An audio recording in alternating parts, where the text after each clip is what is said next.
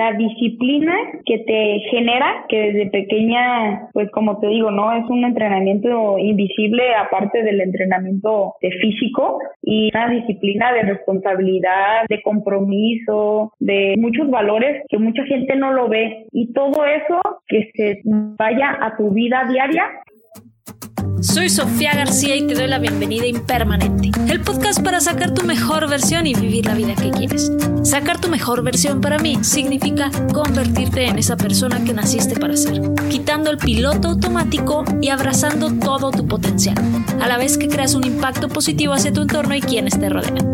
Espero poderte apoyar en el camino de convertirte en tu mejor versión. Y ahora, comencemos. Y ya estamos live, ya estamos live, no lo sé, ya estamos live, espero que sí. Bienvenidos, bienvenidas a un episodio más, un programa más acá entre nos, esta nueva sección que he lanzado con Impermanente para conocer qué hay detrás de los nombres de las personas, quiénes son estas personas, qué pasa por sus mentes y conocer, bueno, cómo apagan el piloto automático para crear una vida que disfruten todos los días. Y en esta ocasión tengo una invitada especial, ella es Karen Gómez, estudió Ingeniería Industrial e Innovación en eh, Negocios en la Universidad Panamericana, es exfutbolista profesional de Chivas Femenil y terminó su carrera jugando para el Cruz Azul.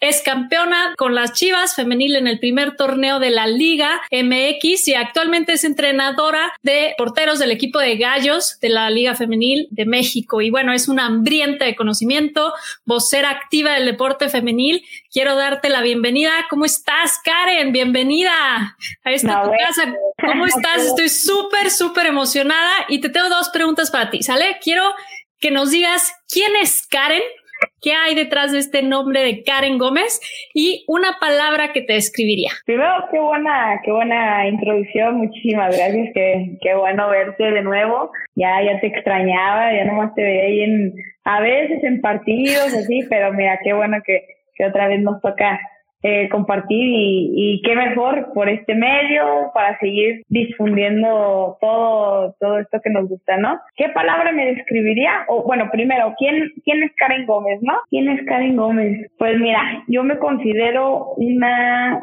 algo, algo que, como lo dijiste, hambrienta, hambrienta en, en conocimiento, hambrienta en, en seguir lo que me gusta, lo que me hace feliz, me considero alguien que vive, disfruta el momento, ¿no? Busca, busca compartir, eh, me considero una persona muy familiar y pues estoy en un medio que disfruto lo que hago, eh, se llama trabajo, pero pues no lo, no lo siento así, ¿no? Me pagan por hacer algo que me encanta y lo disfruto día a día. Y una, una palabra con la que me pueda describir mmm, podría ser, pues bien lo dijiste, hambrienta. Hambrienta, hambrienta de qué? ¿De qué? Cuéntanos. Hambrienta de unos taquitos que ahorita se me antojaron. qué rico, qué delicia. no, hambrienta, hambrienta de saber más, aprender más, de, de todo, ¿no? De las personas con las que convivo, eh, de todas las situaciones de, de vida que me van dejando y me van haciendo cada día mejor y poderle aportar de mi persona a cada persona que está a mi alrededor, que sepa y que diga, ah, Karen Gómez pudo aportar esto en mí. ¡Wow! ¡Qué bonito! La verdad es que necesitamos más personas hambrientas como tú, Karen. También Dime, cuéntame. Tal, cual también. Gracias a esas personas hambrientas de taquitos hay tacos en cada esquina aquí en México. Yo me incluyo. Karen, cuéntame, pregunta obligada, igual y ya está trillada, pero a ver, ¿qué querías ser tú cuando eras pequeña? Nah, eso está clarísimo, sí, clarísimo. Desde te tenía que preguntar. No, está bien, y te voy a contar una anécdota que pocos saben. Obviamente, como chiquita, siempre con mi mamá me decía, o sea, me preguntaba y yo, mi respuesta era futbolista, ¿no? Y yo estando de pequeña, de pequeña te hablo, no sé, como tenía yo creo que unos 10 años, yo pienso como 10 años y hice un, ahora sé, en ese momento yo no sabía nada, yo nomás hice un dibujito, pero pues ahora lo, lo veo y es un ciclo, ¿no? No, no un ciclo no, porque no, no, no regresa a mí mismo, pero eh, digamos como un timeline, ¿no? Tal cual, en donde puse mi primer equipo, ¿no? y así, ahí empecé en una escuelita, ¿no? A mis cortos tres años, y luego flechita, seguía, creo que puse mi primaria, La Paz, ¿no? Porque pues en ese momento ahí era donde jugaba. Y luego puse selección Jalisco y luego puse selección mexicana y lo, y otro creo que llegué a poner Chivas porque pues siempre ¿Hay otro equipo? ¿Hay otro equipo acaso? pues desde pequeña toda mi familia es chivista, entonces puse es, esa cronología, ¿no? Y ¿Qué edad tenías, Pere? Yo creo que como unos 10 años, máximo 13, máximo.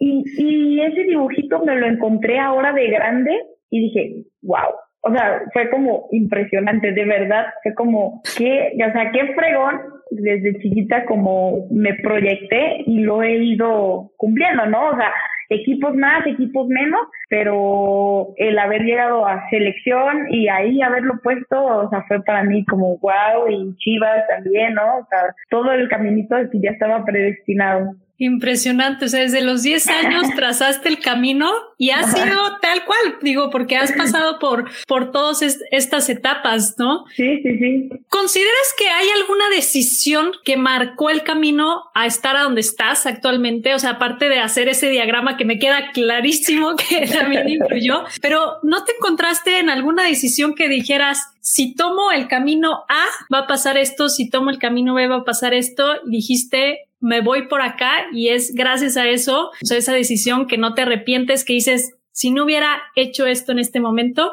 aquí, o sea, no estaría yo.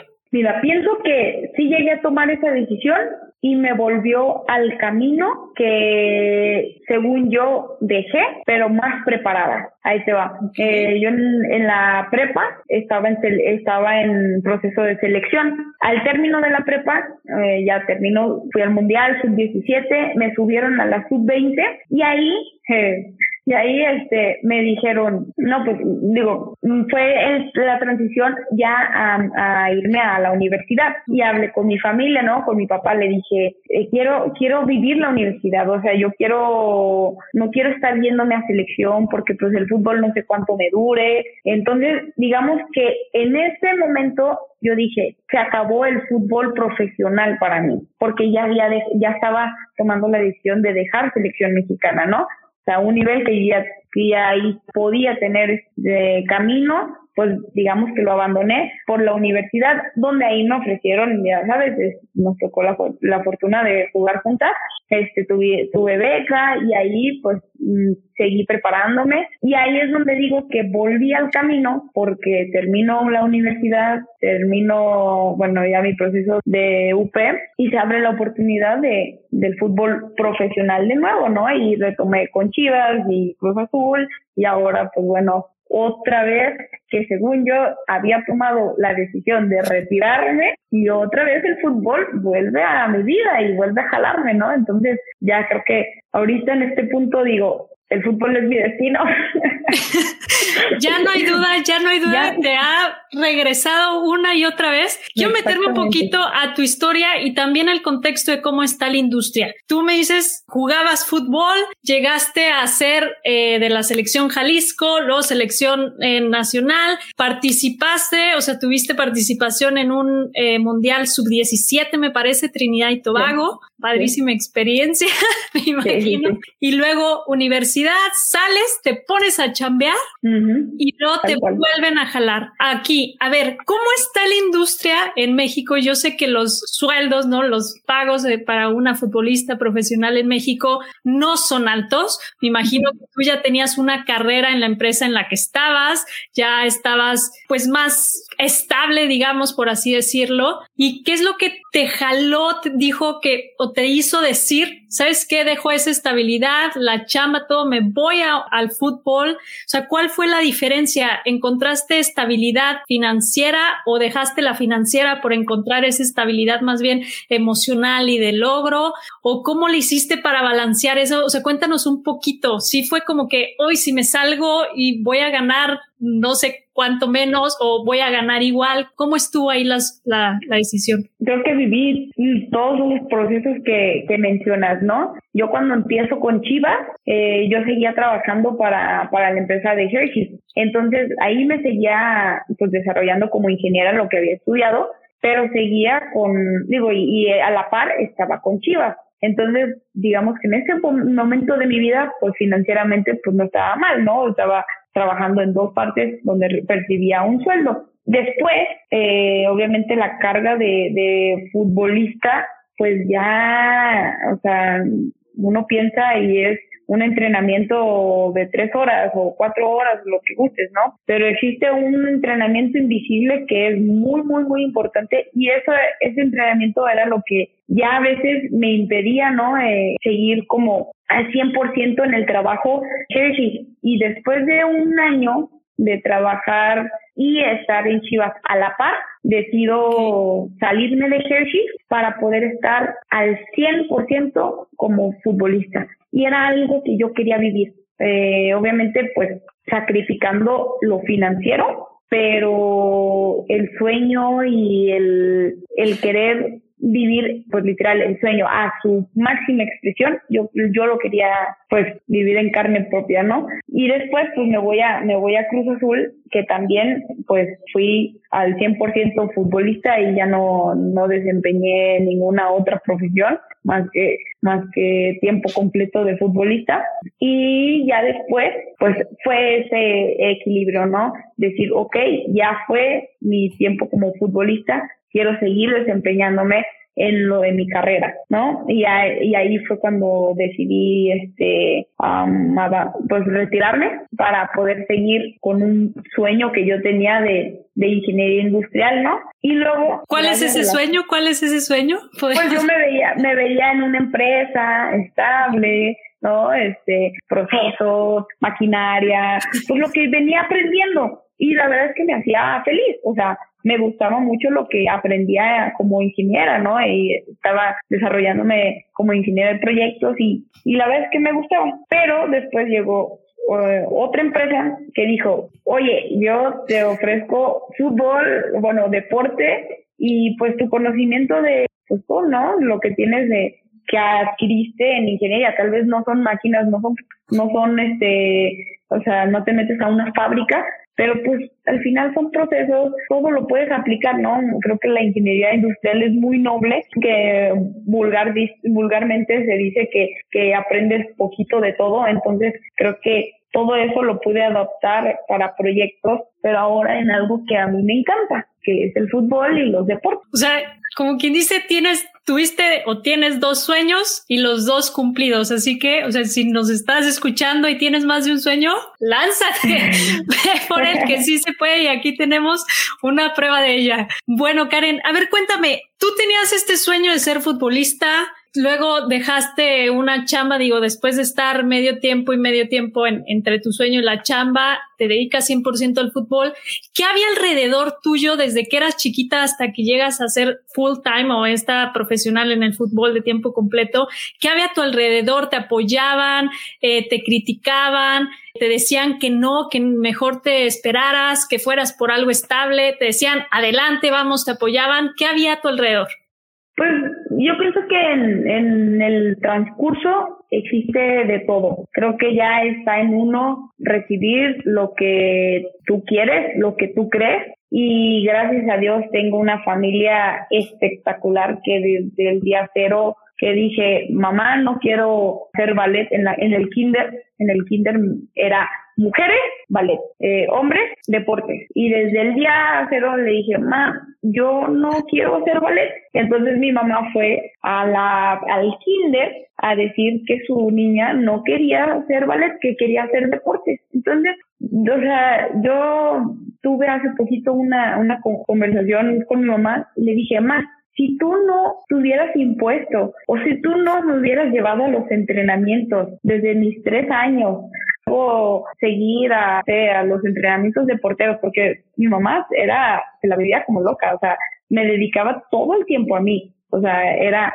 el entrenamiento de Karen, ir a recoger a Karen a la escuela para después llevarla y luego traerla, y luego bañate, estudia, eso. O sea, si mi mamá no hubiera hecho eso, yo no estaría aquí. Y digo, por poner ejemplo, mi mamá que era la que me llevaba y me traía, pero mi papá, mi papá es el que me sembró este amor al fútbol, ¿no? O sea, yo iba con mi papá todos los miércoles y los sábados, este, que tenía fútbol, me iba todo el día ahí y todo el día jugaba fútbol. Entonces, es mi familia, o sea, mis hermanos son parte, mi hermano para mí, los dos, mis dos hermanos para mí son como mis gurús, eh, los admiro tanto y todos han, hecho que esto sea posible. Wow, padrísimo, me encanta, o sea, la manera en que lo cuentas se nota, o sea, hasta se me pone la piel chinita, siento como tu emoción la transmites cuando hablas de tu familia, el apoyo y cómo te impulsaron. Dime, Karen, ¿cuál es el peor consejo que te han dado o que has escuchado aunque no iba directamente para ti? El peor consejo, hmm, el peor consejo yo pienso que puede ser un no puedes o por ser mujer no puedes o ahorita estaba recordando un entrenador de porteros que tuve en mi en mi niñez, ¿no? En mi formación que me separaba, ¿no? Me decía, "Tú como eres niña vas a entrenar con los niños chiquitos." Y duré creo que dos entrenamientos, si acaso dos entrenamientos con los niños chiquitos y yo de, oye, profe, es que yo, yo ya estoy para la capacidad de, con los de mi edad o con ellos, ¿no? No, no, no, no, es que te vamos a, te podemos golpear. Yo en ese, terminando ese entrenamiento le dije, mamá, puedo, o sea, no puedo seguir aquí. Y me dijo, ok, no vuelves a venir, vamos a buscar otro entrenador. Entonces, ese tipo de decisiones, conjunto con toda mi familia, hicieron eso, ¿no? O sea, y me forjaron y repito, es por, es por ellos, por lo que estoy aquí en estos momentos. Wow, decisión desde chiquita. padrísimo, padrísimo, Karen. Pues sí es lo que se necesita, porque si no, pues los sueños ahí se quedan y nadie va a hacer nada por ello, ¿no? Platícame, ¿qué ha sido lo mejor de entrar al mundo del fútbol y qué ha sido lo peor en tu experiencia? Lo mejor, pienso que la disciplina que te genera, que desde pequeña, pues como te digo, ¿no? Es un entrenamiento invisible aparte del entrenamiento de físico y una disciplina de responsabilidad, de compromiso, de muchos valores que mucha gente no lo ve. Y todo eso que se vaya a tu vida diaria, eh, pienso que es lo más, no sé, lo que más carnita le saco a, a todo esto del fútbol por todas las convivencias Yes. Con diferentes equipos, todo el tipo de personas que te, que te enfrentas o que te suman o que a veces no vienen con tanta actitud aparentemente para sumar en tu vida, pero si tú lo ves de una manera diferente, pienso que aún así te suman esas personas que piensas que no te van a sumar, ¿no? Porque digo algo que yo siempre he pensado, ¿no? Cuando a Diosito le pides este, paciencia, pues te manda gente para que practiques, ¿no? Tu, tu paciencia. Ahí está mi hermana, dice, soy tu fan. Haciéndose presencia la, familia presente. Muy bien, muy bien, que se note ese apoyo que acabas de contarnos. Sí, entonces, pues, este, sí, pues es lo, lo que, lo que pienso.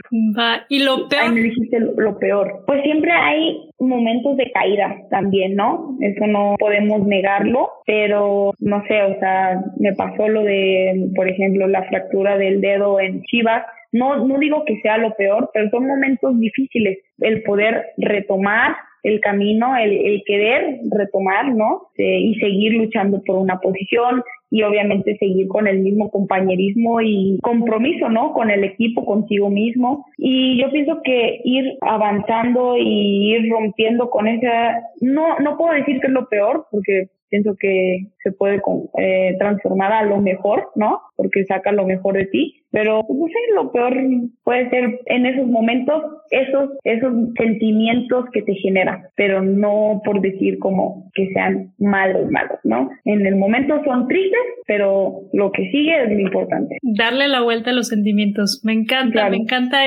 esa ese, ese mindset. No hay duda por qué has logrado lo que has logrado, Karen. Ahora vamos a lo bueno aquí, a la industria del fútbol femenil.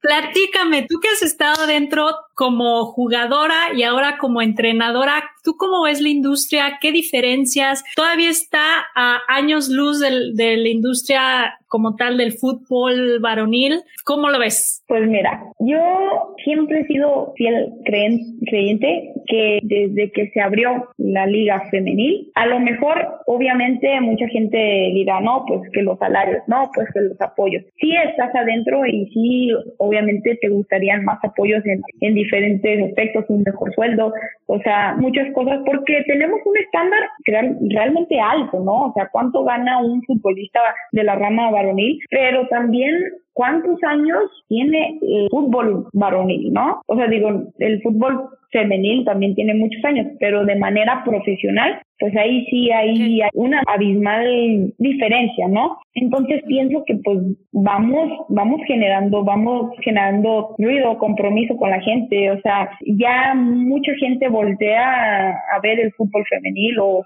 o vas a, restaurantes y en la tele está un partido de la liga, ¿no? Y todo eso pues te llena de orgullo, te llena de corazón que entonces es un reflejo, un claro reflejo que lo que estás haciendo pues está dando resultados. Más que nos falta crecer, claro, y nos gustaría en algún punto ganar lo que ellos ganan o lo que sea, o, sea, por, por decir financiera, ¿no? Pero pienso que vamos, vamos por buen camino. Va, me encanta. Siempre con actitud positiva y bien.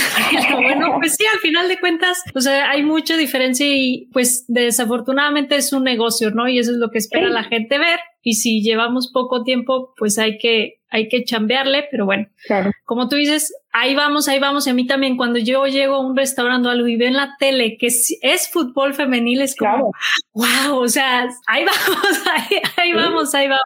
Va, cuéntame, Karen, ¿cuál es el área de tu vida en la que consideras que hay que prestarle, o sea, que es más importante para ti prestarle atención y cuidarla? La familia. La familia, 100%. Sí, 100%. Es lo que vale, es lo que te forma, es lo que vale, es lo que al final te va a dejar. Hagas lo que hagas, la familia siempre va a estar ahí. Entonces, nunca descuidarla. Eh, me dirán, ¿no?